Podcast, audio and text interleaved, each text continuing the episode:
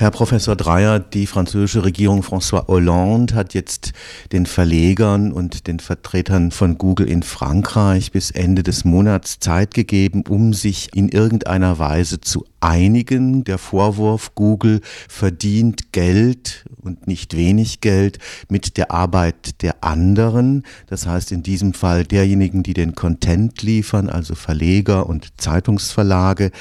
Ist es nicht überhaupt ein furchtbarer Fehler gewesen, dass man dieses ganz wichtige Element des Internets, nämlich die Suchmaschine, die den Schlüssel zu den Informationen im Internet bietet, profitorientierten Unternehmen überlässt. Und zunächst muss man einmal sagen, dass Google natürlich das Geld verdient, indem es sehr wohl eine Leistung anbietet, nämlich eine fantastische Plattform. Und wäre die Leistung nicht so gut, wäre sie auch nicht so erfolgreich. Die Frage ist, soll man solche erfolgreichen Geschäftsmodelle privaten oder dem Staat überlassen?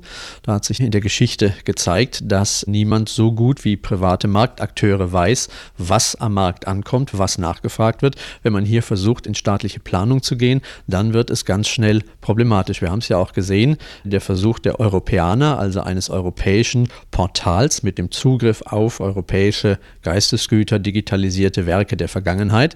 Das funktioniert, aber es funktioniert natürlich lange nicht so gut und so reibungslos wie etwa die Google Buchsuche.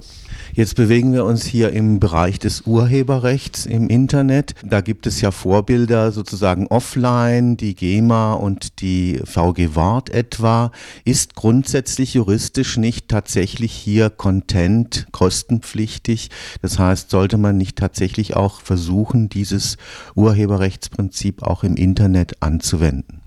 Also hier haben wir natürlich einen Punkt, bei dem sich die Umstände einfach geändert haben. Aus historischen Gründen ist derjenige dem Urheberrecht unterworfen, der fremde Werke, wie es so schön im Gesetz heißt, vervielfältigt, verbreitet und öffentlich wiedergibt. Was tut nun Google? Google stellt nichts anderes als eine Plattform zur Verfügung, auf der andere Leute Werke vervielfältigen, verbreiten, öffentlich zur Verfügung stellen. Das heißt nun, dass Google sozusagen durch den Rost fällt und zunächst einmal vom Urheberrecht gar nicht erfasst wird. Man hat dann versucht, Google in die Haftung zu nehmen, aber eben das ist nur eine reine Unterlassungshaftung. Wenn auf der Plattform etwas stattfindet, das fremde Rechte verletzt, dann muss Google etwas tun dagegen, dass solche Rechtsverletzungen weiter vorankommen. Das heißt aber noch lange nicht, dass Google zahlen müsste. Jetzt geben die Hits von Google ja mehr als den reinen Link. Das heißt, sie haben schon eine kleine Zusammenfassung, sie haben schon eine semantische Vorgruppierung. Das heißt, es ist da schon ein Stück Inhalt des eigentlichen Urhebers repräsentiert.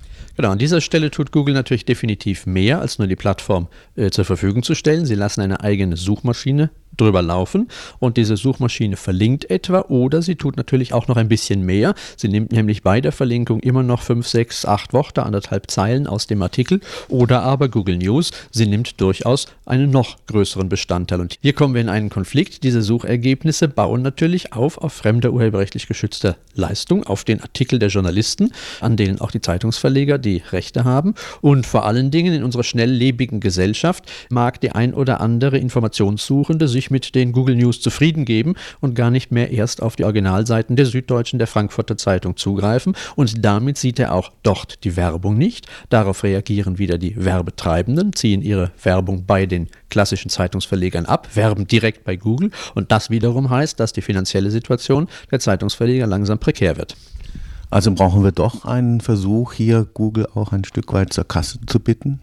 Es würde sich aus der Logik auch des Urheberrechts wie auch zur Sicherung des Qualitätsjournalismus durchaus anbieten. Und die Verleger, äh, Zeitungsverleger haben ja in einem groß angelegten Lobby-Effort es tatsächlich geschafft, die Bundesregierung zu überzeugen, hier einen Gesetzesentwurf einzubringen. Das Problem, das ich bei diesem Gesetzesentwurf aber vor allen Dingen sehe, ist, man begnügt sich nicht damit, einfach nur einen Anteil an den Einnahmen von Google zu bekommen, sondern man will ein echtes Verbotsrecht. Man will Google also tatsächlich untersagen können, bestimmte Artikel zu verlinken oder oder also nicht nur zu verlinken, sondern eben bestimmte Teile eben zu übernehmen, kleine Teaser und so weiter, Zusammenfassungen. Und das geht meines Erachtens tatsächlich zu weit. Es belastet nämlich den gesamten Verkehr mit Verhandlungskosten, mit Transaktionskosten, die Google wahrscheinlich problemlos zahlen kann, wenn sie denn wollen, aber die eben kleinere Informationsanbieter, von denen es ja zahlreiche gibt, äh, aus dem Geschäft bringen würden. Jetzt ist das Internet ja problematisch als fast rechtsfreier Raum, kann man sagen. Das heißt, äh, Google kann natürlich auch einfach darauf reagieren und sagen, wir stellen die Indizierung dieser Seiten ein, sei es der französischen, sei es der deutschen. Gibt es da irgendeine andere Möglichkeit? Äh, nun ja, das ist natürlich zunächst mal eine Drohung, die im Raum steht.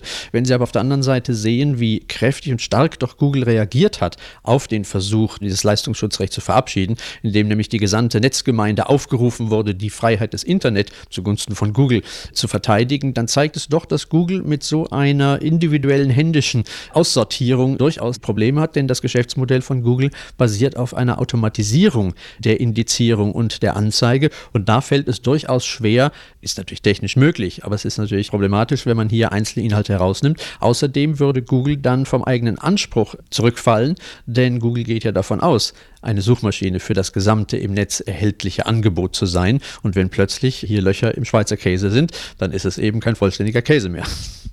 Fazit, das Gesetz an sich ist eine gute Initiative, aber es muss überarbeitet werden.